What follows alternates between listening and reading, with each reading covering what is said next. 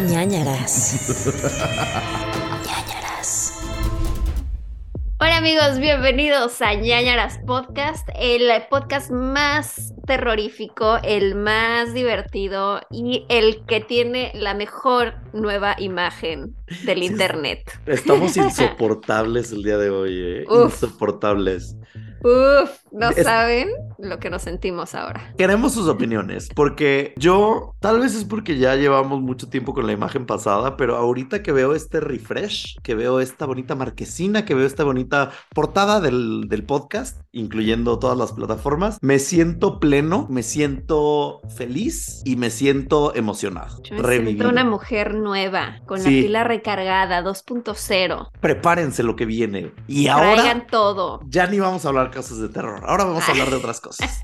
sí. No, pero qué bonita está. Muchas gracias. Hay que agradecer a todas las personas que se esforzaron porque tuviéramos una bonita nueva imagen, incluyendo Chisco, Chisco Romo, que nos hizo el bonito logo, el bonito logotipo, que si se fijan, me encanta porque la ñ ahí la ñ es una carita terrorífica, demoníaca. Y además surgió como de imprevisto, porque Sí. Chisco no lo estaba pensando esa carita y de pronto Jeru dijo, "Ah, ahí hay una carita como de calabaza, como Sí. Jack O'Lantern. Y ahora ya no podemos dejar de verla. Exacto. Y es nuestra fue, nueva mascota. esa fue justo la imagen que tenían ustedes las últimas dos semanas en nuestras redes sociales y mucha gente pensó que esa era la nueva imagen. me encantó. Todos así. Esa no- ya me gustaba más la imagen anterior, a mí no me gustó. Y yo de que ni siquiera... y otros nos empezaron a hacer memes de que ya nos llamábamos ñañ. Ñañ. ñañ, ya somos ñañ. Pero no, increíble, la verdad, el logo. Nos encanta tener unas referencias mucho de eh, pósters de películas de terror antiguas. eh, había referencias de colores, de cosas increíbles. Y hablando de colores y cosas increíbles, Serrano, que nos hizo la portada anterior, que amamos en su momento. Ahorita yo ya la veo y es como que no está tan padre. Porque la nueva es una locura. ¿Qué es esta fantasía multicolor? Parecemos Ujú. todos con la cabeza enorme. Se Me encanta eso. Y tenemos fantasmitas, telarañas, tú con una linterna. Este, me encanta, estoy muy feliz. Que yo le dije a Jeru, tú agarra como una lupa o algo. Y tu lupa era bien chiquitita. Y mi Lupita. Pero esa, esa foto ya no quedó dentro Ya de no las quedó. elegidas. Pero creo- tú, tú tenías una lupita chiquita. Yo creo que vio la foto y dijo, no, está muy... muy Es que le mandamos varias opciones de fotos y que él eligiera la que funcionaba mejor. Y me gustó, me gustó esa Mi selección Lupita. Era una Lupita. muy pequeñita. muy pequeñix. Pero me encanta. Y sí, ¿Qué al principio vi las, las cabezotas y dije, ay, como que nos vemos raros, pero sí, me gusta que le da este toque cómico, ¿no? O sea, Sí. como- y los colores como que refleja muy bien que no somos como un podcast serio de Sí. investigación y cosas siniestras. Y me encanta que ni Pau ni yo esperábamos eso. O sea, le dimos No. algunas referencias gráficas a, a Serrano de colores, de etc. Nuestro morado y nuestro verde de siempre. Pero jamás esperamos eso. O sea, los dos lo vimos y fue como, Fantasía Wow. multicolor.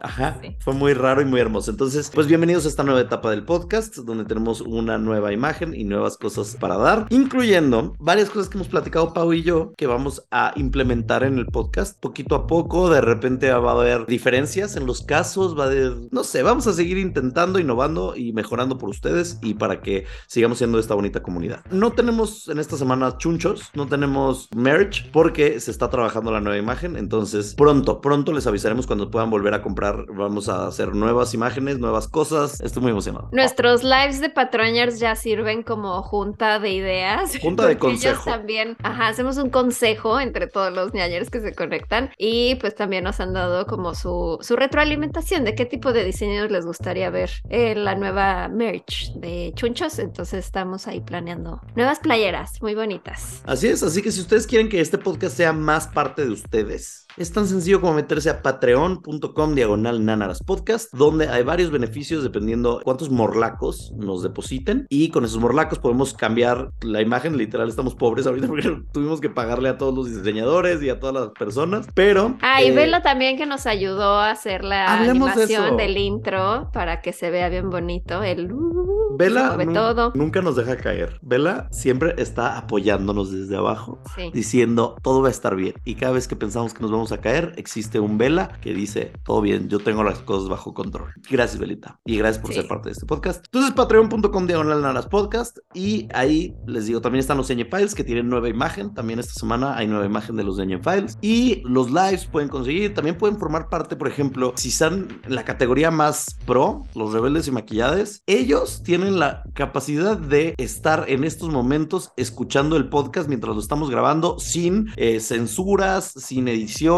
nada de nada. Entonces hay varios beneficios increíbles que ustedes pueden agarrar. Adquirir. Adquirir. Agarrar.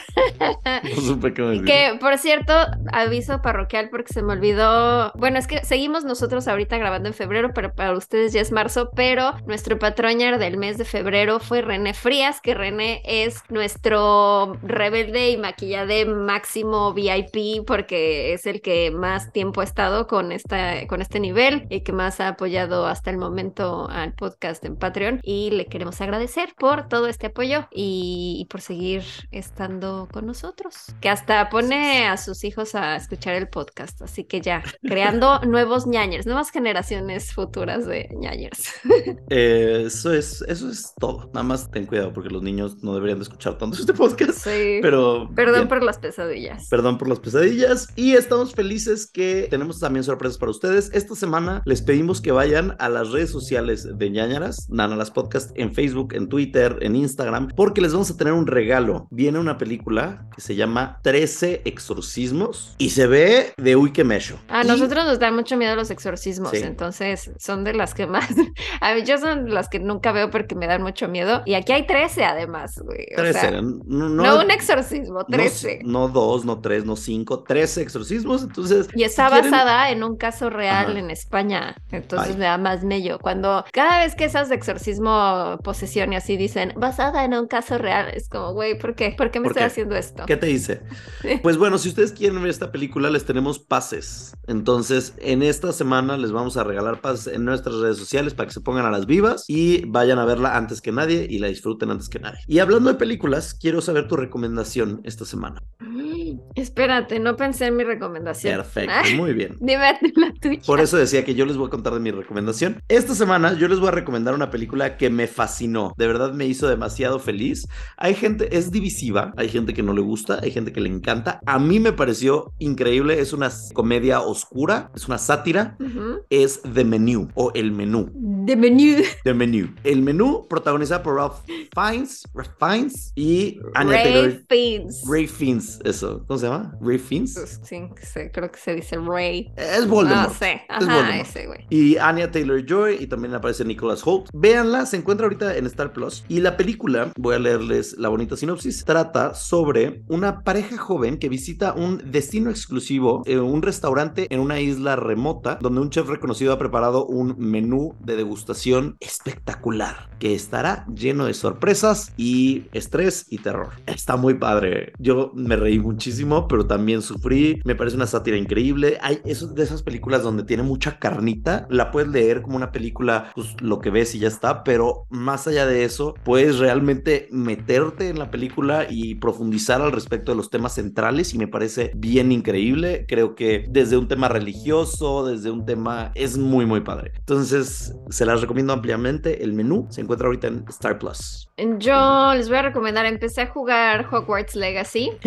No he jugado mucho porque tienes que echarte como 80 horas y yo cada vez que son así de tantísimas horas, al final los acabo dejando en algún punto, pero pues seguro ya lo ubican, es este juego en el que puedes escoger tu casa de Hogwarts y pues ser un estudiante. Ahí es como 200 años antes de Harry Potter, entonces no salen esos personajes, pero está interesante, puedes hacer a tu propio personaje, puedes, o sea, yo soy Hufflepuff, entonces, mira, la verdad es que como que aquí es muy básico el sombrero seleccionador cuando te pregunta como, te pregunta dos cosas como para decidir qué casa eres. Ajá. Y la verdad es que, o sea, uno decía como, ¿qué te interesa más? O, o ¿con qué te identificas? ¿Ambición? ¿Curiosidad? lo eh, típico. ¿Valentía o Sabiduría. lealtad? Obviamente ya sabemos cuál característica corresponde a cada casa, pero yo dije, estoy entre curiosidad y lealtad. Y le acabé diciendo curiosidad y me dijo, ¿eres Ravenclaw? Y dije, no, güey. No, lealtad, No, lealtad. no, o sea, sí, ya, lealtad, ya, soy Hufflepuff. Entonces ya, yo le soy Hufflepuff, porque ya había hecho antes el, los tests y así de la página esta que antes era Pottermore. Ahora creo que solo es Wizarding World, no sé. Ajá.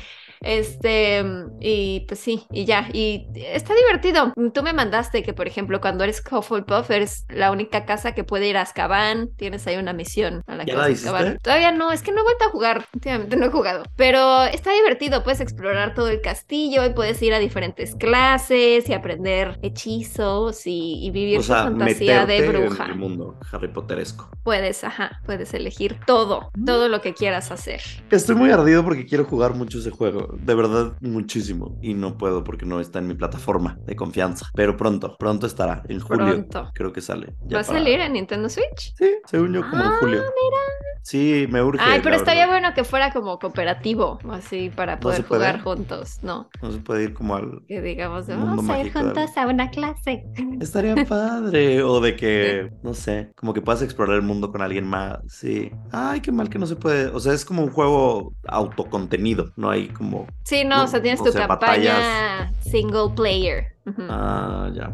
Está divertido. Y hay una persona trans, ¿no? Ya, ya vi, porque dijeron. Sí, y puedes hacer a tu personaje, pues, que sea trans. "Mm". Sí, porque hubo toda esta controversia, o sea, ya saben, por el tema de que es la señora, la, ella ya es la Voldemort, güey. La Rowling. La, la creadora se volvió la propia Voldemort, Sí. la que no puede ser nombrada y sus ¿Por qué no se comentarios callada transfóbicos. ya? Que se quedara callada. Ay, señora, siéntese ya. Siéntese ya, por favor. Aquí no apoyamos lo que dice la señora Rowling, pero, No. o sea, los, los desarrolladores del juego justo como que dijeron, nosotros no apoyamos, y de hecho muchos de los desarrolladores son trans, este, y pues no sé, o sea, sí fue controversial de que decían, sí, pero al final el dinero va a la bolsa de esa señora, pero también Pues cuando sí, vas a pero- Universal Studios y vas y visitas Hogsmeade, también va a la bolsa de esta señora. Siento que ya está muy difícil separar qué es lo que va la bolsa de la señora.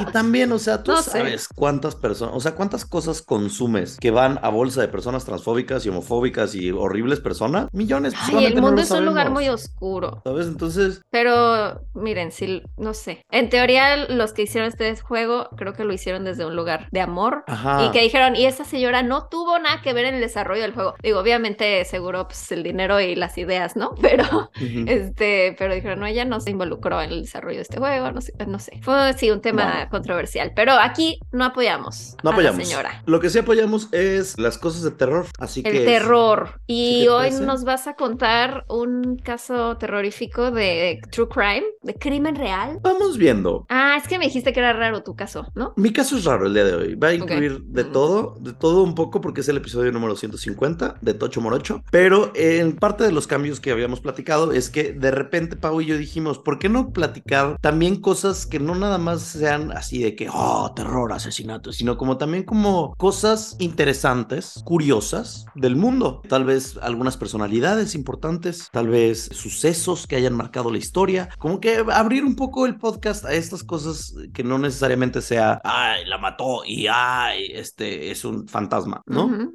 Entonces, dentro de esto, me apareció el día de hoy ¿Se te apareció, niño? una Ah, personalidad ¿qué? importante, se me apareció. Una personalidad importante de la que les voy a contar. Eh, contexto, 29 de junio de 1967, ¿ok? Sonaba Respect de Aretha Franklin. R-E-S-P-C-T. Te acabas de pegar con Me un- tu termo. Me pegué con el popote de mi.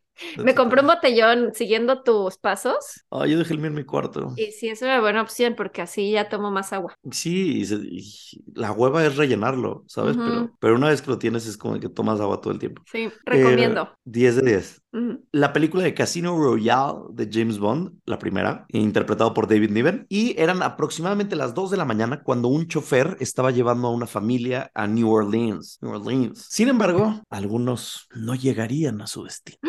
¿Por qué? ¿Qué les pasó? Ah, Eh, pues les voy a platicar porque de hecho la madre de esa familia no sobreviviría esa noche, moriría en el trayecto.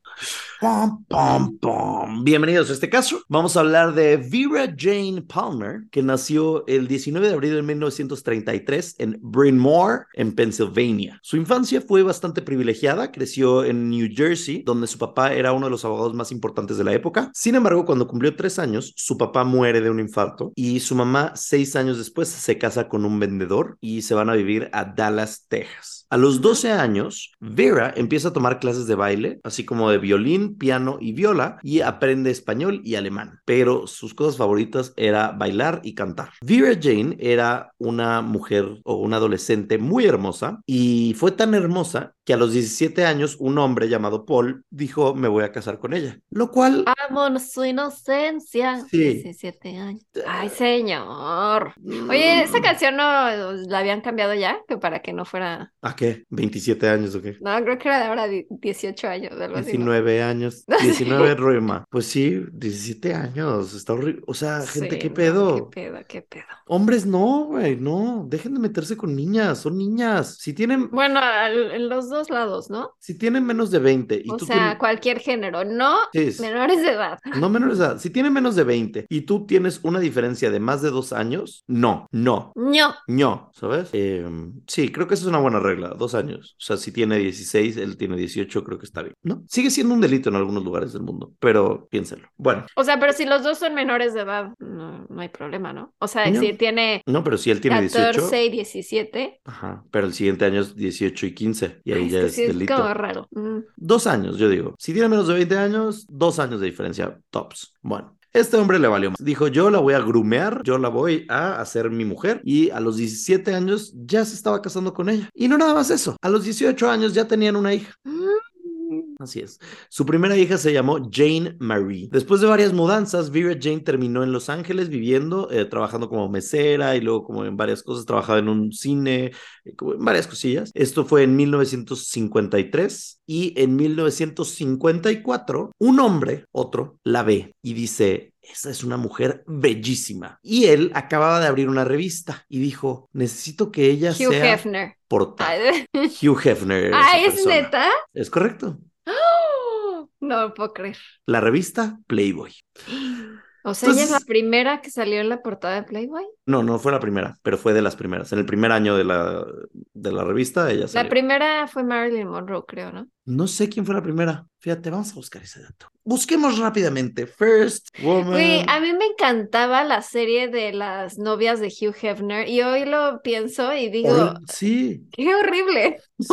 O sí. sea, se me hacía como muy padre porque me caían muy bien ellas. Creo que ya habíamos hablado de eso en el podcast. Sí, sí. Me caían muy bien y como que se me hacía padre ver sus vidas y era como de, ay, sí, además viven en una mansión y tienen todo, pero ahora que lo pienso es como si fuera como Britney, que está ahí como en una mansión, pero no puedes hacer nada y todo está controlado por este señor, porque además me acuerdo que tenían su horario de que... Y no pueden salir sin él, y no pueden ir a fiestas hasta Sí. después de las 12 y cosas así. Sí, te tienes que acostar con él así. La primera mujer en salir en Playboy fue Janet Pilgrim, que de hecho trabajaba Mm. en las oficinas de Playboy. La secretaria de Hugh Hefner y le dijo, órale, Sí, seguro sí. ponte seguro la sí. portada. O sea, Hugh Pero al principio creo que no era tan explícita, ¿no? Ella, de hecho, acabo de leer que Janet Pilgrim dijo que no había nada de tóxico en el ambiente y era todo muy consensuado. Pero vemos, yo creo que hay mucha. Creo que las personas de publicidad, de relaciones públicas de Playboy, se han encargado de hacer como que está bien y que todo ha sido increíble en Playboy, pero sí creo que hay mucha guacha, mucha Sí. mierda ahí que no ha salido a la luz. Pero bueno. Hay mucho polvo que aventaron debajo del tapete. Así es. Pues bueno, entonces Jane se volvió toda una estrella de la talla de Marilyn Monroe. Se cambió el nombre y vamos a hablar el día de hoy, o les estoy hablando, si ustedes no lo saben, de Jane Mansfield. ¿Quién es Jane Mansfield? Te contaré. Es un nombre. Debería de saber. Sí, deberías de saberlo. O sea, sí, es un, un ícono. Es un ícono. Voy a hacer trampa y voy a ver su No, bueno, Sí, la foto porque yo creo que sí la ubico si veo su foto. Tal vez no tanto. Esa es muy de los 50, esta mujer como rubia, con unos pechos bastante amplios. Ajá. Bueno, pues Jane Mansfield salió en Playboy cada mes de febrero de 1955 hasta 1958. O sea, eh, La primera vez que salió creo que fue en 1954, luego salió en 1955 en febrero y luego cada febrero era el mes de Jane Mansfield y salían las portadas y era la centerfold. Tiene muy estilo similar al de Marilyn. Sí, es que era el estilo de la época. Y en 1960 también volvió a salir en la, en la portada. Y entonces esto llevó a que muchos agentes de casting la vieran y entonces empezaron a contratarla en varias películas. Ya deja de spoilearte. Es que estoy viendo como que en la época tenían como Es que vamos a hablar de esas fotos, entonces por eso no como quiero que te unos vestidos con chichi desbordada. Sí, voy a hablar ¿No? de esa foto. De esa foto voy a hablar en específico, entonces por eso no te spoilees. Luego te Ok, cuento de eso. Perdón, perdón. Me llama Eh, la atención eso, o sea, porque también era la época del brasier como de conito. Ah, conillo. Bueno, pues entonces muchos agentes de casting la vieron, eh, catapulta su carrera y mm, empieza a salir en varias películas, en series de televisión. Llegó a tener Jane Mansfield un Golden Globe en 1957. En 1960, Jane Mansfield ya tenía una estrella en el Paseo de la Fama de Hollywood. Así de famosa era. Fue tan pro que en Las Vegas lanzaron un show de ella a finales de los 50. También estuvo en teatro, cantó en varios soundtracks, lanzó dos álbumes de estudio donde ella cantaba y además eh, tocaba el violín. Y pues la verdad fue un ícono, un ícono de esta Ay, ¿por qué no la ubico? época de oro ¿Será de que, Hollywood. bueno, no es mi época, pero No es tu época, pero también no sé si en México haya sido tan famosa. sí, pero estamos hablando de los 50. Seguro mana. mi mamá sí lo ubica. Ya son 80 años de que pasó esto, ¿sabes? Entonces, pues sí, hay tiempo. Eh, hablemos de lo que es bueno para este podcast. Ella tuvo una hija, como les decía, con su esposo Paul. Desde que encontraron fama, se estuvieron peleando y tenían una relación bastante tóxica. Él era bastante celoso. Entonces, ella termina divorciándose de él y conoce a su segundo esposo, que era Mickey, ¿ok? Mickey era actor y un modelo famoso húngaro que había ganado Mr. Universo en 1995. Mm. Entonces, sí está súper... ¿Te acuerdas como estas fotos de Arnold Schwarzenegger cuando era Sí. físico-culturista, que son como todos súper bronceados, que más que bronceado ves, se ven como rojos y muy aceitados? Pues él tiene miles de estas, ¿no? Mickey. Mickey vio a Jane, se enamoró perdidamente y Jane lo vio y dijo, sí, sí quiero con él. Y entonces le dijo al director de una película que tenía en 1957, ah, necesito una pareja romántica, va a ser él, va a ser Mickey.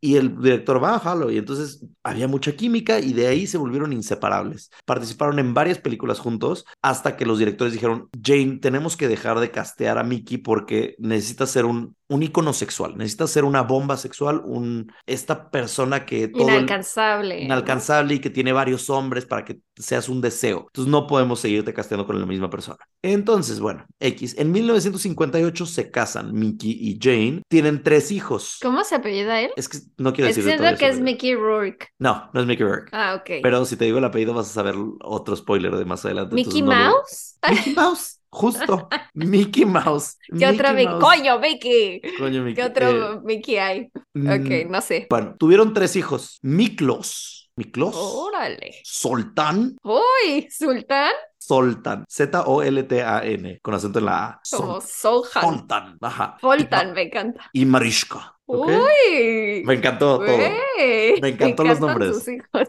Grandes nombres. Mareshka, Soltán. Ajá. Bueno, se van a vivir entonces a una mansión a Los Ángeles. La mansión, este es uno de mis detalles favoritos de Jane Mansfield. Ok, la mansión se llama el Palacio Rosa. ¿Por qué se llama el Palacio Rosa? Todo era rosa. Todo, todo. Y esto es porque en los 50, al parecer, había esta cosa en donde los publicistas y así les decían a las actrices de que, güey, tienes que encontrar un color y hacer que ese color sea tu color para que la gente te identifique con él. Mm. Y entonces todo en tu vida va a ser de ese color, lo cual me parece increíble y me fascinaría que hoy en día fuera así todo. O sea que O sea, y tipo Marilyn, que es blanco. Marilyn eh, en realidad no tenía un color como tal. Bueno, era- me imagino el rosa de su vestido ese de Sí. las prefieren rubias, creo. Sí, Sería. pero Marilyn era más conocida por el amarillo, por el, su cabellera rubia, por eso era como que la rubia de la época. Pero entonces ella dice, yo quiero el color lavanda, el color lavanda me parece bien bonito, entonces quiero que ese sea mi color. Y había otra actriz que se llama Kim Novak, que ya había elegido ese color, entonces fue como que no. Ay, güey, las.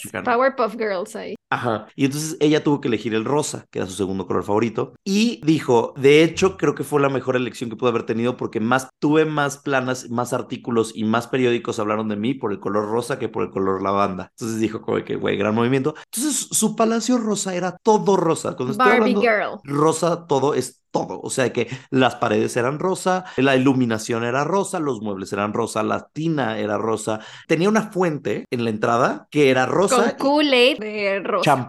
te fuiste muy, te fuiste muy pobre. Champaña rosa. ¡Ah! La fuente sacaba champaña rosa. Ese era el tipo de ¿puedes perra hacer que es tu Jane brunch? Sí. Una vez rellenas tu copita. Sí, Wow. güey, la amamos. O sea, de que ícono, ídolo, quiero O ser. sea, ella. si hubiera habido un Keeping Up with Jane Mansfield, Güey, sería- hubiera- sí lo hubiera visto. O sea, mil veces todo el mundo lo, lo vería. Tenía, por ejemplo, eh, un, un- en la parte de afuera, en el jardín, tenía una alberca en forma de corazón, porque el corazón era su forma favorita. Eh, me encanta que tengan forma y Quiero color ver favorito. su mansión.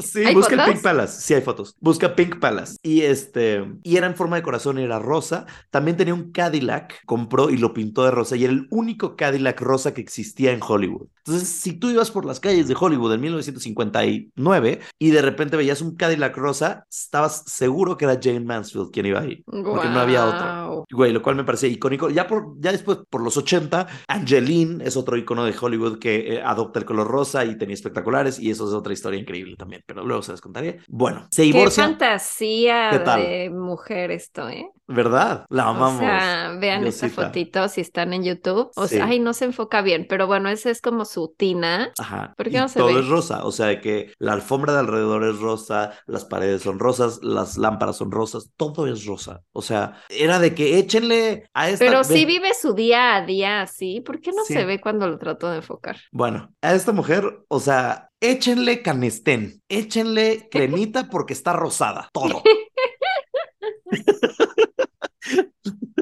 Ay, no. Y entonces, Ay, estoy viendo una foto que No, sale ya, ella y el esposo, supongo, y en el en la alberca rosa y de Sí. corazón puso I love you, Jenny. sí, Ay, ok.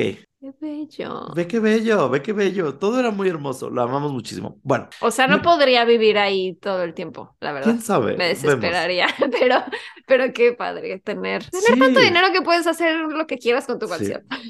Bueno, en 1964 se divorcia de Mickey, ¿ok? Y se casa con su tercer esposo, con quien tendría otro hijo y eventualmente se divorcia en 1966. ¿Cómo se llama el hijo ahora? Ay, no me acuerdo, no lo puse. Es seguro el de los nombres exóticos era el esposo húngaro. Sí, sí, sí, sí, sí. Entonces, seguro este nuevo hijo se llama Brian o algo así.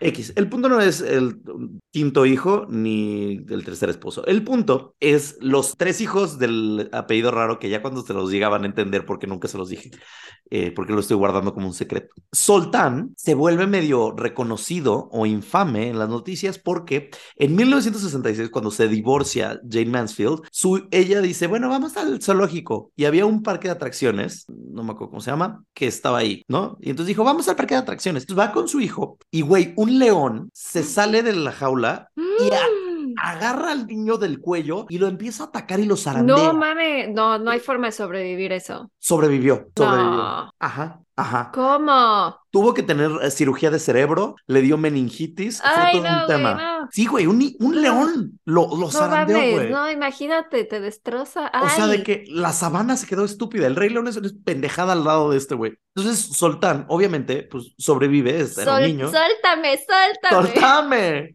Este, y Jane ¡Qué dijo, horror!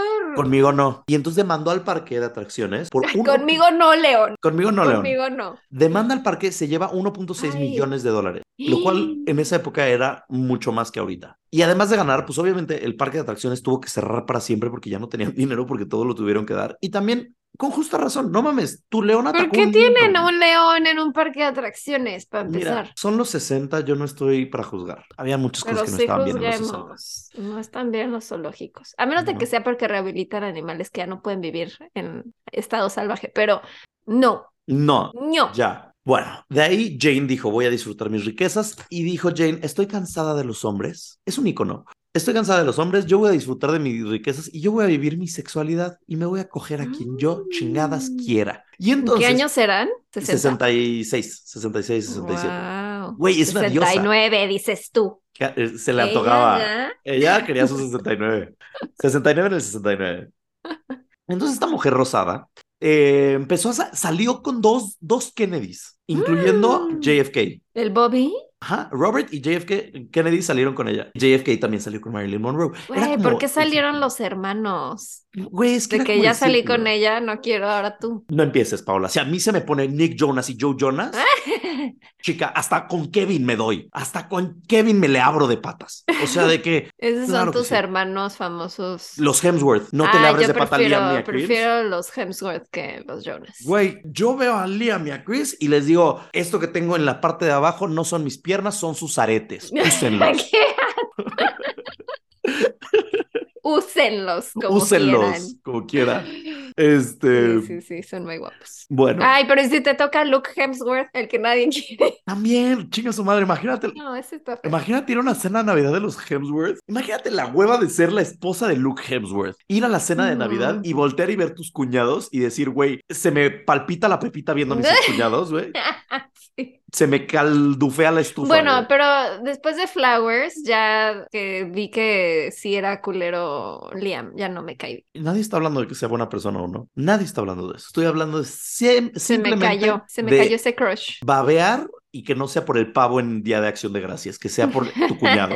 Eh, eh, entonces sale con varias personas, incluyendo su propio abogado. Su abogado se llamaba Samuel Brody. Jane, como les decía hace rato, era la, la más rival, la rival más fuerte de Marilyn Monroe y Sofía Loren. Eran como los íconos y entonces siempre era como las Britney Cristina de la época. Las Selena Haley Be- Bieber de la época, ¿sabes? Y entonces todos identificaban a Jane por el color rosa y por los cocos que manejaba. Y entonces, una de las fotos más icónicas de la historia en Hollywood, Ah, que que seguramente han visto, ha- han visto, es Mm. del mismo evento de la que acabas de enseñar. Si ustedes buscan en estos momentos, esto es un podcast interactivo ya a estas alturas, si ustedes buscan Sofía Loren y Jane Mansfield, va a aparecer una foto que seguramente han visto, es en blanco y negro, en donde Ujú. Jane Mansfield está en una cena y está con los pechos casi de fuera y Sofía Loren nada más le está viendo como con una jeta así como A diciendo como a las boobs como diciendo como de que ay, che vieja ¿Qué es y se volvió una foto icónica de la historia. Pero hace poco la recrearon unas influencers o alguien, Seguro sí algunas famosas, no me acuerdo quiénes fueron. han recreado muchísimas veces esta foto y es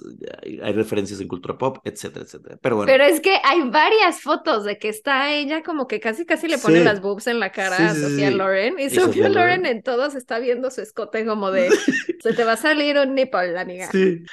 Em, pues bueno, entonces ya les conté muchas cosas bonitas. Este podcast sí tiene cosas de terror, no crean que no se, va- se van a ir limpios. Jane tampoco tenía una vida fácil, batallaba mucho con el alcohol, empezó a gastarse todo su dinero y participaba en shows baratos alrededor de Estados Unidos. Muchas veces para ir a un show la acompañaba su abogado y amante de la época, Samuel Brody, que es el que les decía. Y bueno, Ahora sí, 29 de junio 1967. El ícono, Jane Mansfield, iba de Mississippi a New Orleans, ya que acababa de tener un show de burlesque y se iba a presentar en un show de televisión. El coche era un Buick Electra de 1966. En la parte de adelante venían el chofer, Jane y Samuel, mientras que en la parte de atrás venían dormidos sus hijos, Miklos, Soltán y Mariska. ¿Ok? Ajá. Salieron aproximadamente a las 12 de la noche. A las 2 de la mañana, el chofer vio enfrente de, enfrente de la carretera que había como una neblina. Esa neblina en realidad no era neblina, era un spray que había soltado un camión más adelante, que es como un spray que usaban para matar mosquitos de la zona. Sin embargo, esto hizo que perdieran visibilidad y avanzó tanto que el camión de enfrente se frenó y se impactó contra un tráiler el coche. El coche en ese momento dicen que se abrió, de hecho hay fotos, se abre, la parte de arriba del coche se abrió como una lata de atún. Mm.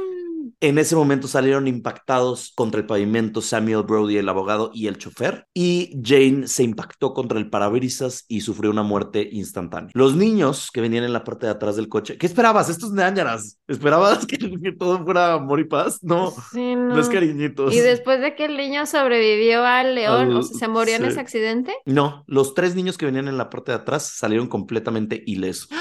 Sí. En el momento en que se supo que estuvo este accidente y supieron que era Jane Mansfield, decenas de fotógrafos fueron a ver y a tomarle fotos a los cuerpos. Y entonces, obviamente, sí, había O muchas sea, fueron por morbo de que Sí. quiero ver el cuerpo de El cadáver de Jane Mansfield. Y años Ah. antes ya se había muerto Ah. Marilyn Monroe. Mon- Monroe se murió en el 62, 63. Y de hecho, cuando se murió, Jane Mansfield le preguntaron como que, ¿qué opinas de la muerte de Marilyn Monroe? Y dijo, pues bueno, ni, a- ni modo. Creo que entonces la que sigue soy yo. Ay, Y sí, ¿Sí? y sí fue, sí. mm, Sí fue la lo, que siguió. lo prequemonizó. Lo prequemonizó. Eh, ahora bien, lo más fuerte de esto es que Jane en ese momento traía una peluca porque venía de un show y en el momento del impacto y del golpe, la peluca sale como volando a la parte delantera del coche y entonces empieza un rumor que Jane Mansfield fue decapitada. Ajá, y que era su cabeza. lo Se que estaba ahí despelucó nomás. Sí, pero- y nada más se despelucó. Mm, de hecho, la policía puso de que había pedazos de cráneo de Jane Mansfield por todo el accidente. ¿Y eso era real o alguien lo exageró? Exageración completamente. Lo que se ya se investigó y la autopsia de- determinó es lo que sí pasó es el golpe fue tan fuerte y como les dije, el tope, de- ¿cómo se dice? el toldo del coche se desprendió de una manera que sí llegó a darle de una manera que fracturó su cráneo y se le desprendió un pedazo del cuero cabelludo. Ah.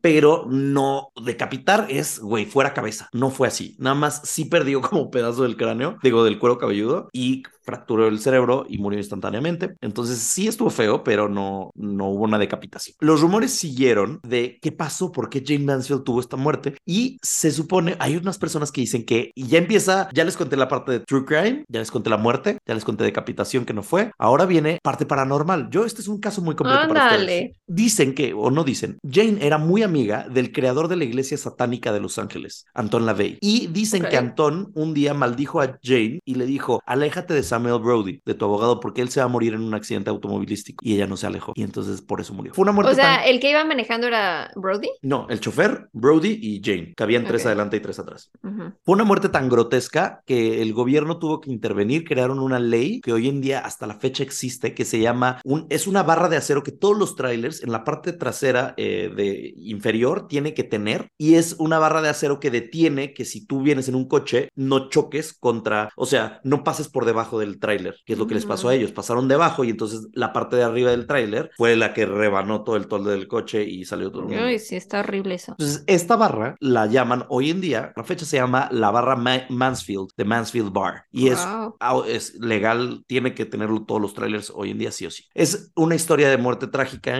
eh, es una de las muertes más sonadas de Hollywood, pero viene lo paranormal. Eh, se supone que el fantasma de Jane acechó durante muchos años el Palacio Rosa. La nana de Miklos dijo que muchas veces encontraba a Miklos solo en un cuarto hablando. Ay, sí, ¿cómo estás? Sí, ay, sí, pues vamos a jugar esto. Y entonces la nana le decía de que con quién hablas. Y Miklos le decía, con mi mamá, ahí está. Y ¿Cuántos entonces, tenía Miklos? pues, no sé, de 10, 8 Ujú. Todos los familiares y amistades que iban seguido cuando vivía Jane Mansfield al Palacio Rosa empezaron a tener accidentes, empezaron a tener problemas financieros, incluso algunos murieron en accidentes. eh, y entonces se volvió algo muy común la maldición de Jane Mansfield. Un día, por ejemplo, también Miklos estaba jugando con otra niña, de que era una amiguita suya, ah, están jugando a carritos, a los carritos, y la niña se le atora el pelo en el carrito eléctrico y el carrito empieza a rodar y entonces le desprende el pelo del cuero cabelludo. Ajá. Güey, sí me hace muy... O sea, además un carrito y que ella murió en un accidente de auto Sí, y y también se le despelucó. Sí, entonces fue como de ¡Ah! que, güey, la maldición está aquí. En La casa tenía cosas que se movían los muebles todo el tiempo. Pintores, plomeros que iban a trabajar en la casa decían que sentían que alguien los estaba viendo, tenían que Pero eso suena como una presencia maligna. O sea, no creo que sea Jane. El tema aquí es que al parecer cuando se muere Jane, los esposos, los ex esposos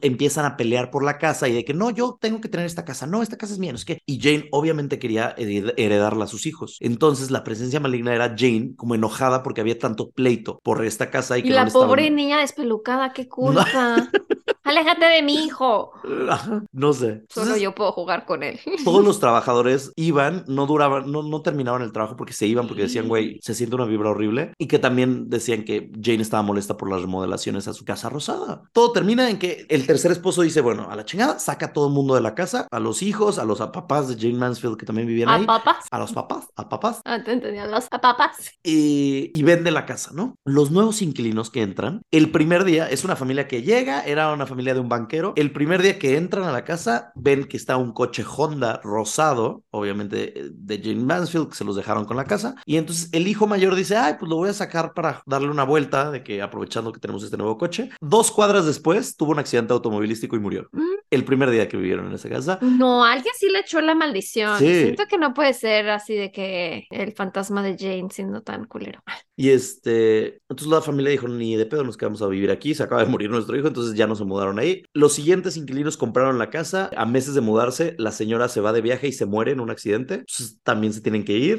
Los terceros inquilinos dicen, güey, no se ha muerto nadie, pero la señora que se mudó ahí, de la nada, así de que era una señora común y corriente, y de repente empezó a pintarse el pelo de rubio y se empezó a vestir como Jane Mansfield y se empezó a maquillar como Jane Mansfield y decía que ella estaba reencarnando a Jane Mansfield y este En se posesión. puso chichis, entonces tuvo una ¿se obsesión. operó? Ajá, y fue hasta que literal un día estaba en su casa y escuchó una voz que ella dice que era Jane Mansfield que le dijo, vete de mi casa.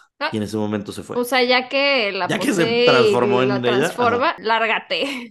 Sí. El siguiente inquilino fue Ringo Starr de los Beatles Ah, y usaba la ¿y casa para seguía fiestas. siendo rosa? Mm, Ringo la pintó de blanco. Ringo Sí, pintó no toda la casa de blanco. Ringo viviendo ahí con su Sí. cosa corazón. Ajá. Pero lo raro, muchas personas han dicho que esto es parte del espíritu y de la maldición, es que pintaban la casa de rosa, de, de blanco, y el blanco se como que carcomía y salía el rosa. Ay. Ajá, o sea que Jane dijo, güey, mi casa es rosa y se chinga. X, Ringo eventualmente no vivía en ella, nada más la usaba como para pedas y fiestas y así. Después de Ringo, un cantante la compró y llevó un sacerdote a bendecir toda la casa y desde ese momento dejó de haber como cosas raras. En el 2002 demolieron el Palacio Rosado, construyeron otra casa, ya no tiene nada que ver, ya no está el fantasma de Jane. Pero ese no es el único legado de Jane. ¿Y por qué no les dije el apellido de Mickey? Una de las hijas de Jane se volvió una de las estrellas más fuertes que existen hoy en día en televisión. Ella es Marishka, pero en realidad es Marishka Hargitay. Marishka Hargitay es la estrella de Law and Order Special Victims Union. Lleva 24 años al aire esta serie. Seguramente la han visto, La Ley y el Orden, en Unidad de Víctimas Especiales. Ella es Olivia Benson, la detective, y ha ganado premios, ha ganado un Emmy, ha ganado Golden Globe, ha ganado People's Choice. Y no nada más eso, tiene el honor tan grande que su personaje, Olivia Benson, es el nombre que eligió Taylor Swift para ponerle a uno de sus gatos. Gracias. Terminamos con una historia de Taylor Swift. Claro Porque que sí. todo siempre acaba en Taylor Tienen que Swift. terminar en Taylor Swift. Este, pero, o sea, el gato de Taylor Swift se llama así por Law and Order. Sí, se llama Olivia Benson y es uno de los, las mascotas más ricas que Ah, existen sí en la vi, Tierra. sí vi que 97 tiene- sí, su, su net worth está por los cielos. Así es. Quiero ser el gato de Taylor Swift. Mickey Hargitay era el apellido de Mickey, Marishka Hargitay. Güey, me queda igual, no sé quién es. ¿Cómo no? ¿Mickey qué? Ma- Marishka Hargitay, búsquenla. Es increíble. Marish. Marishka Hargitay. Es que nunca he visto Law and Order. No manches. También, es- o sea, mi mamá es fan. Tu Le voy a mamá va a decir a mi mamá que es. escuche este episodio. Sí. Ok, ¿y el papá es famoso o no? Mickey Hargitay fue muy famoso como un gran actor y modelo y ganador de Mr. Universo. Pero Mariska Mickey. Hargitay, que hoy en día es un ícono de la televisión, estaba en el coche cuando su mamá se murió, se despelucó. ¡Qué horror! Ya, ¡Qué esta- horrorísimo! y ya, esta es la historia que les tengo. Disculpen que fue extremadamente larga, pero Y el, el del león sigue bien, o sea, no tuvo secuelas así raras. el de León, no sé, no supe mucho sobre Soltán hoy en día, no sé qué haya pasado, pero Y ayer lo encontré aquí, Soltán. ujú, Pues se ve. se ve normal. Bueno, no sé si es este, es que salen dos señores aquí. No sé cuál de los dos sea. Supongo que el, el de la, el de la corbata. ¿Quién sabe? Así es. Yo solo quiero decir que este caso tiene más paranormal que True Crime, ¿eh? Creo que- eh, no, es que te voy a decir por qué no, porque la muerte, eh, la leyenda que existe de la decapitación de, eh, de Jane Mansfield ha sido tan importante que hay muchas canciones que hablan sobre cómo Jane Mansfield fue decapitada y es una de las muertes más sonadas en Hollywood, es muy conocida. De hecho, cuando empecé a ver este caso fue porque me parece bien interesante toda esta historia y yo sí pensaba que había sido decapitada y investigando la ca- el caso fue cuando apareció todo lo paranormal que no mucha gente sabe sobre esto, sobre este fantasma de Jane Mansfield, pero Yo es muy conocida la muerte. era. Ay, bueno, ya lo sabes. Ya y ahora sé, La y- chichona rosada. Y sí, les decía hace rato de una, o sea, que habían hecho, recreado la foto. Primero Sí. fue Sofía Vergara Sí. y ahora fue Swin- Sydney Sweeney. Sí, sí, sí, sí, mira. Sí. La chichona rosada es ella. En, lo, en los 90 fue Sofía Vergara y Julie Bowen y ahora Sidney Sweeney y Maud Apatow. Las de Bueno, pues les voy a contar yo entonces un caso de paranormal, más paranormal. Hmm. Porque yo sí hice mi tarea bien hoy. Oye, yo hice mi tarea también que hice el trabajo de los dos. ¡Ah! Entonces yo ya me voy. Ya, se acabó el 150, bye, ya vámonos. ni quiero. Oye, por cierto, me gusta tu playera. ¿Es nueva? Gracias. Eh, sí, Free tiene como un par de meses. Me gusta. Gracias. Ok, les voy a contar de un lugar, uy, de los más embrujados del mundo. ¿Es de los De lugares los más más, embrujados? sí. Uy, estoy muy De los más- más dice. embrujados del mundo. O sea, es en Escocia y dicen que Escocia es de los lugares más Más, embrujados o del sea, mundo. Doblemente. Porque sufrió ocupación de los romanos, luego saqueo de los vikingos, entonces hubo mucha guerra, mucha muerte, destrucción, hasta que en 1035 Duncan I se convirtió en el primer rey de Escocia. Y punto que en, en la ciudad de Edimburgo hay como siete colinas importantes alrededor. O desde el centro de la ciudad hoy en día se pueden alcanzar a ver dos de estas colinas y sobre una de esas es como el centro que se llama Castle Hill, en donde se encuentran el castillo de Edimburgo y Calton Hill, es la otra. Bueno, pues el castillo de Edimburgo estaba en esta locación porque era idónea para poderte defender de ataques, porque podían ver quién sea que se acercara. Y la gente del pueblo obviamente buscaba vivir junto al castillo para poder estar más protegidos. Conforme creció la ciudad, se fueron construyendo grandes puentes que conectaban el castillo con terrenos planos hacia el norte o hacia el sur. Y antes de que empezaran a construir puentes para cruzar Edimburgo, había que tomar una larga caminata, estaba todo lleno de lodo y pues era horrible. Entonces, pues ya empezaron a construir el puente del sur que tenía como fin conectar el viejo Edimburgo con la sección nueva de la ciudad. Ok. Y la construcción del puente comenzó en 1785. El puente tenía 19 arcos de piedra y los cimientos estaban a 22 pies de profundidad. Y... ¿Cuánto es eso en metros? Ay, no sé, no lo Ay, ay. busqué. Continúa, yo lo vez encuentro. no yo lo busqué.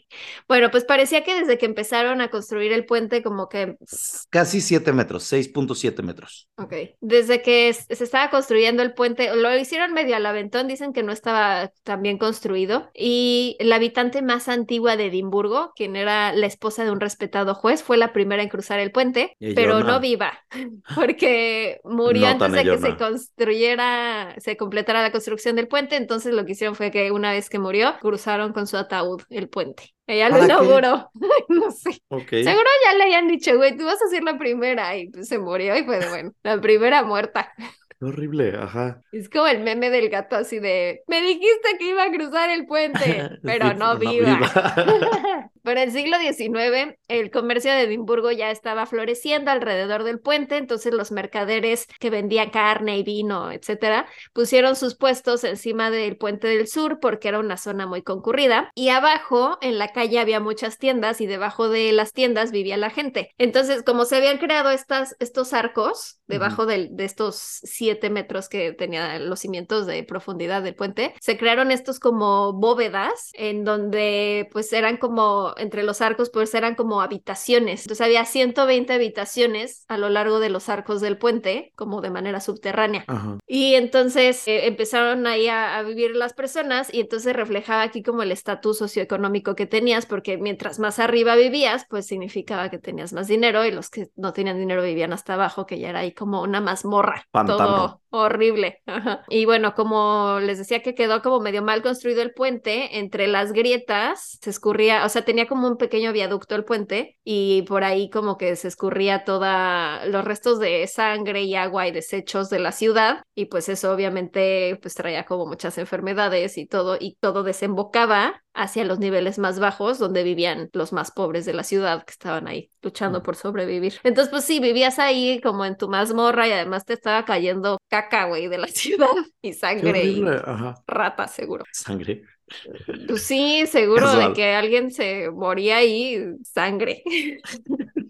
Era épocas muy Como, difíciles. como troll, ¿no? Los trolls viven bajo de los puentes. ¿O cuáles son? Ah, sí, sí, ¿no? ¿Dónde? Sí, Los troll. trolls, los Como troles, troll, los sí. trolls. Entre 1845 y 1847 tuvo lugar eh, la hambruna de la papa irlandesa y entonces miles de, esto suena muy inventado, pero no es. No, no, no, no. Miles de irlandeses tuvieron que emigrar de Irlanda a Escocia para sobrevivir y estas personas tuvieron que recurrir a vivir en lugares más baratos que pudieran encontrar y vivían en estas bóvedas debajo del puente y en algunas de estas pequeñas habitaciones vivían hasta 10 personas a la vez. Y en México también. O sea, que tampoco. Pero, güey, o sea, no, no tenían luz, estaba como sobrepoblado, húmedo, había poca ventilación. O sea, sí estaba bastante deprimente. Cuando dices que era una hambruna de papas, es que tengo hambre. ¿Es que no había papas o que había solamente Ya, papas? te- tuve que haber investigado esto, pero seguro fue de que no pudieron cosechar papa ese año.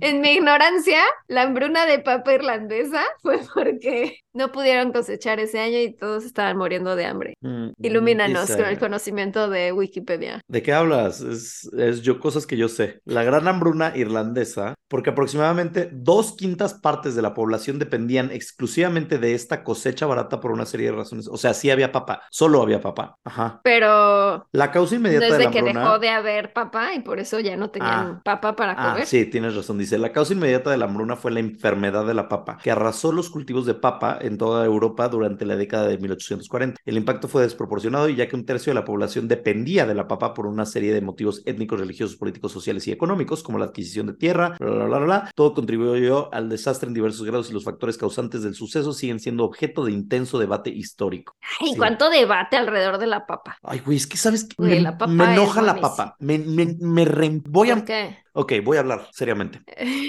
Odio la papa. ¿Qué? Eh, déjame terminar. Porque es la cosa más deliciosa que existe Sí. en la tierra, menos nutritiva y más increíble. Estoy cansado, quiero llorar nada más de hablar de esto, porque la papa la puedes hacer en tantas versiones, tantas maneras puedes hacer una papa, en tantos guisos y, y no te aporta nada. ¿Por qué no sabe el brócoli a papa, la acelga a papa? Es que cualquier guiso que le eches su papa, como sea, Güey, lo mejora. Si tú tienes papa y queso, puedes sobrevivir el resto de tu vida Uy, haciendo unos diferentes taquitos de papa con chorizo. Güey, Ah, eh, eh, ¿cómo se llama? Carne, eh, carne molida, ya sabes, como con papa. Picadillo. con Picadillo, eso. papita. Picadillo con su papita, güey. Papas a la francesa, papa rellena. ¿Sabes cuál me encanta? Hay dos papas en específico. Papita son cambray. Ah, Papita cambray, ya sabes, con hierbas y así, como Sí. aceitosas. Y papa au gratin, al gratín. al gratín. Que haces como Ay. rebanas la papa y le pones quesito y crema y así. Vete a la chingada la papa. O sea, ¿Sabes la que, o sea, me gusta, pero siento que es una, un desperdicio de calorías para mí? Ah, Es la ¿Ves? hash brown. Es Ah, que me gusta, pero me fascina. cuando es demasiado es como, me puedo ahorrar estas calorías y No. comer otra cosa. A ver, ¿por qué chingados McDonald's no nos está dando hash brown todo el día? Todo el día. Yo- Ay, las papitas abecedario de caritas también, que es más La- bien como, es como purecito de papa y el puré de papa. Puré de papa. Güey, es que Este ves. es un podcast sobre la papa. Hagámoslo, no tengo un dilema ni un problema. Cada, cada episodio vamos a hablar de una papa diferente, de una manera diferente, una técnica Como Forrest. Gump, sí. Sí. Vamos a hacer Güey. nuestro restaurante de papa como buba. Ajá, papitas a la francesa, delicia. Oye, pero Papitas bueno, sí hay un restaurante de la papa guapa. Ah, oh, papa al horno, esa es Papa al otra. horno, sí, sí. Y, y la papa al horno la puedes hacer 47 maneras distintas. Este, güey, cansado estoy de la papa. O sea, de que por qué, Cansado estoy. por qué no es tan, es tan deliciosa y tan increíble, pero lo único malo es que no te aporta nada. O sea, es almidón y es, o sea, carbohidrato, no es nada que te... Pero te llena. En este caso, por ejemplo, que no tenían que comer, pues, o sea, Sí. tal vez no era muy nutritivo, pero les llenaba la pancita. Bueno, re- Y bueno, buena manera de regresar hubo- al tema. Sí, lo que pasó ahí es no tenían papa, no tenían que comer, se tuvieron que ir a Escocia y tuvieron que irse a vivir a estas bóvedas horribles donde había caca y sangre. No había papas. No había papa. No, Había caca, sangre, estaba húmedo, poca ventilación. Obviamente ya sabemos cuando hay este tipo de lugares con tanto sufrimiento, se queda ahí como la energía atrapada. Y además siento que es estratégico esto de que haya tantas colinas alrededor, porque también es algo que hemos visto en este podcast, que en estos lugares, que si hay, está al lado de un río, ahí se estanca la energía y no pueden pasar los fantasmas. Si hay colinas, también se estanca ahí la energía, no puede pasar. Entonces, todo aquí se estancó la energía y y la caca. Y la caca, la sangre de los de arriba. Ujú. Bueno, pues poco tiempo después se convirtió en el distrito rojo de Edimburgo. Había prostitución, había apuestas, mercado negro, como todo era subterráneo, además no estaba nada controlado ahí. Era común que en las bóvedas hubiera violaciones, homicidios y muerte debido a que había muchas enfermedades y crimen ahí. Las bóvedas también fueron usadas para almacenar cadáveres que eran vendidos a la Universidad de Edimburgo para la Escuela de Medicina. Uh. O sea, entonces vivías ahí al lado del el almacén de cadáveres. En 1860 las bóvedas fueron clausuradas para tratar de controlar las actividades ilícitas que ocurrían. Corrieron a todos y llenaron las bóvedas con escombros para evitar que la gente volviera a entrar ahí. Y durante la década de los 80, bueno, o sea, estuvieron vacías todo ese tiempo hasta que en 1988 una fuente decía que un hombre, o sea, como que era dueño de un edificio y encontró como un pasaje. Me encanta esta historia porque sería mi fantasía de que, ay, encontré un pasadizo por ahí, un Ajá. hoyito, y se arrastró hasta que llegó a una de las bóvedas y fue de, oh, ¿qué es esto? Y entonces ya descubrió las bóvedas. Otra fuente decía que pues simplemente hicieron una excavación y encontraron una de las bóvedas y que pues justo vieron que había juguetes y botones y jarras y platos y así. Entonces dijeron, no, seguro aquí vivía gente, vamos a investigar más y pues ya descubrieron las bóvedas y volvieron a abrirlas al público. Desde entonces las bóvedas del puente del sur han estado abiertas y no han parado los testimonios de actividad paranormal porque ahora se hacen tours de fantasmas y así en este lugar. Algunos testimonios dicen que pueden sentir ráfagas de aire frío. Ah, Otros dicen que escuchan voces, que han visto o sentido presencias que no, o sea, intangibles, que no están ahí. Otros dicen que escuchan niños gritar o mujeres cantando. Otros han visto apariciones de cuerpo completo, pero también hay unos espíritus más entrones, más que sí hacen su presencia conocida en el lugar. En la bóveda del vino hay un niño llamado Jack. Es un niño de cabello rubio, rizado, de unos 6 o 7 años. Dicen que usa un trajecito azul y pantaloncitos cortos, de estos que, como de los años 20, que son como bombachos, pero cortitos. sí. Se llama Knickerbocker. Y dicen que este niño se acerca a mujeres y a niños y dicen que les agarra la mano a los visitantes o les jala la ropita, Mm. como de mamá. Mm. Hay otro fantasma que le llaman el aristócrata, que es un caballero con sombrero de copa alta y de color negro y tiene barba. Eh, dicen que este hombre se recarga sobre una pared y le sonríe a los visitantes cuando pasan por ahí. Ay, están Me da- bonitos. Mm, Pero, pero está medio creepy que se ponga como contra la pared, como de... Pero nada ¿no? más te sonríe, o sea, que está lindo, es amigable. Pues te sonríe, pero, o sea, dicen que no es malo ni agresivo, pero muchos han dicho que sienten una presencia siniestra cuando están cerca de él. Uh, ya. Sí, siento que te sonríe medio como maligno, ajá. No es como, sino como tramando algo, como el señor Burns. Bueno, hay otro que le llaman The Cobbler, que es un hombre de estatura. Este me cae bien, porque es un hombre de estatura baja, rechoncho, Ujú. y que usa delantal y le sonríe a la gente que pasa. Y a este le consideran un espíritu positivo. Eh, Me gustaría que si soy fantasma diga, ah, es un espíritu positivo. Me gustaría- Aporta algo bueno. que sea fantasma o no, me gustaría que dijeran como que ah, es una persona positiva. Sí, vivo o muerto. Vivo o muerto. Hay un espíritu, ah, este es el único que sí es como, mm, no, no quiero. Hay un espíritu oscuro conocido como Mr. Boots, el señor Botas. Como el de Dora, la exploradora. ¿Quién? Botas. Ay, nunca he visto Dora la exploradora.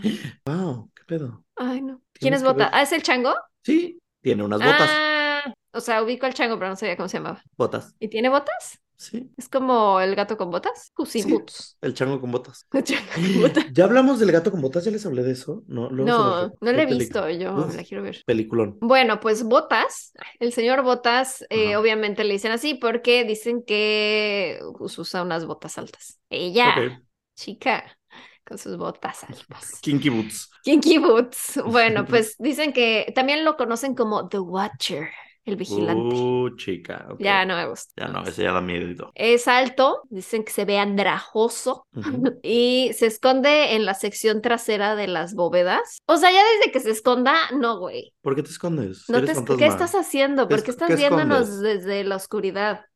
¿Qué? Pues que se esconde por ahí en la parte trasera. Hay testimonios que dicen que los ha empujado o que les ha aventado piedras. ¿Qué le pasa? Algunos dicen que se escuchan sus pisadas en el empedrado.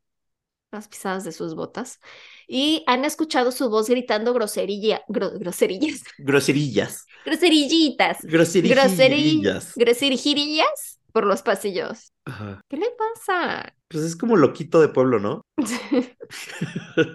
Es el loco del pueblo. El loco del pueblo. No le hagas caso a botas, así siempre está gritando sus tonterías por ahí. En julio de 2015, una turista llamada Emma Surgenor publicó una foto en la que, o sea, le estaba tomando una foto a su hermana Lauren y atrás de ella se ve la silueta de un hombre alto y dicen que este es Mr. Boots. Sí se Uh. ve, no sé si es porque como que la vi pensando en eso, pero según yo vi como, ubicas el logo de Johnny Walker, que justo se ve como caminando y además pues tiene botas altas, lo vi como así un Johnny Walker, pero como con una capa larga. Ok. Entonces, hay un Johnny Walker detrás de la señora ahí en la foto. Se las voy a poner en Instagram para que la Un. Juanito caminante. Sí. Cuentan los rumores que en la década de 1820 en Edimburgo hubo dos asesinos seriales, William Burke y William Hare, que acechaban estas bóvedas y que ahí mataron a 17 personas. Ah. Ok. No mencionan que haya, que estén los espíritus de ellos, pero pues bueno, hay otros que mataron ahí, que seguro también están ahí atrapados. Y muchas personas murieron en estas bóvedas a causa de las enfermedades y el crimen, y hoy en día es considerado uno de los lugares más embrujados del mundo. El más embrujado de Edimburgo y uno de los más embrujados del mundo. El más. Y Más. pues hay tours, yo quiero ir, quiero ir, quiero ir. Eh, Tengo muchas ganas de ir a Edimburgo. Sí, Porque sí, o sea, es como muy, sí. o sea, hablando de la señora, la innombrable, ahí, por ejemplo, escribió el primer libro, o sea, se inspiró de en Edimburgo porque es muy como Hogwarts todo, es como Ah, muy antiguo y hay castillos y es así como... Es que me dices Edimburgo y para mí es como, de, güey, Coahuila. O sea, en el sentido de que, No, pero busquen fotos, eh, es- esto se ve, no sé, se me hace como gótico, oscuro, ¿en dónde está? creepy en Escocia, Pero ¿a qué altura? no sé Idea. tanto. Pues en el norte. Se ha dicho varias veces que este no es un podcast de geografía, Aquí no hay geografía, pero sí, es, es un lugar espeluznante, pero encantador, así O que sea, quiero ir. Que está... Y ahí les conté en algún File hace tiempo, además fueron, hubo una fuerte cacería de brujas en Escocia y ahí en la explanada del castillo de Edimburgo es donde eh, pues fueron las ejecuciones de esas pobres mujeres. Entonces tiene como este pasado de brujería, mismo y hay mucho, mucho lugar embrujado. Ok. Quisiese ir. Pues Me parece un lugar que, que llama, que me llama. no sé qué tanto quisiese ir. ¿Estás viendo fotos? Sí, estoy viendo fotos. También estoy viendo que ¿Y no te parece al un norte. pueblito encantador? Pues A mí me parece bellísimo. es que ¿sabes qué pasa? El Reino Unido no me parece como un... Sí está lindo, A o mí sea, sí, sí, a mí sí me da me llama Hogwarts. mucho. Sí me Es muy vibra. Hogwarts, todo es muy Hogwarts. Sí da vibra Hogwarts. Todo es y- muy diagonally, así. Sí, sí está Muy- padre, pero, pero pues, a ver, voy a decir una cosa controversial, no me juzguen. O Te voy a juzgar. me da igual. Como que el Reino Unido me parece tan igual todo. Ay, no, a mí me encanta. O sea, como que está bonito, sí, pero Me que sí- encantaría vivir ahí. El Reino Unido, o sea, es como que, no sé, Europa en general, muchas partes me parecen tan similares. Como que Edimburgo y Praga me parece lo mismo, ¿sabes? Nunca he ido a Praga y Pues no, pero he visto Edimburgo, fotos y siento que pero es lo mismo, ¿sabes? no. O sea, no es España, por ejemplo, sí me parece muy diferente a Francia y me parece muy diferente a, o sea, hay algunos, a Grecia, ¿sabes? Son como países que sí son diferentes, pero hay, hay como una vibra europea del este que me parece tan igual todo que es como, güey, bendiciones. O sea, no, no, Ay, no se me antoja. encanta. O digo, si, si pudiese, claro que lo visitase, pero Es que el misticismo, Hablo de mi ignorancia, el misticismo que tiene. Quiero ir a Stonehenge también. mm, sí, Quiero ir ahí súper mística yo. Bueno, bueno. pues esto es un episodio más de viajes por el mundo ñañarescos. Así es, ojalá les haya gustado. Y... ñañaras por el mundo. Por favor, coméntenos, denle follow al podcast, denle like, coméntenos si les gustó la nueva imagen, coméntenos si les gusta este nuevo tipo de casos, coméntenos eh, pues cualquier cosa, coméntenos este, que, cómo la pasan esta semana, si están bien, si están mal, coméntenos su forma de preparar papa favorita, coméntenos, vamos a estar le- leyendo todo, los amamos mucho y, y qué más. ¿Cuál es tu frase de despedida? Mi frase de despedida es ñañaras, échenle canestén. Ok. ¿La tuya? Yo, ñañaras, quiero papitas. Ay, sí quiero papitas. Adiós. Bye. Nos amamos. ñañaras.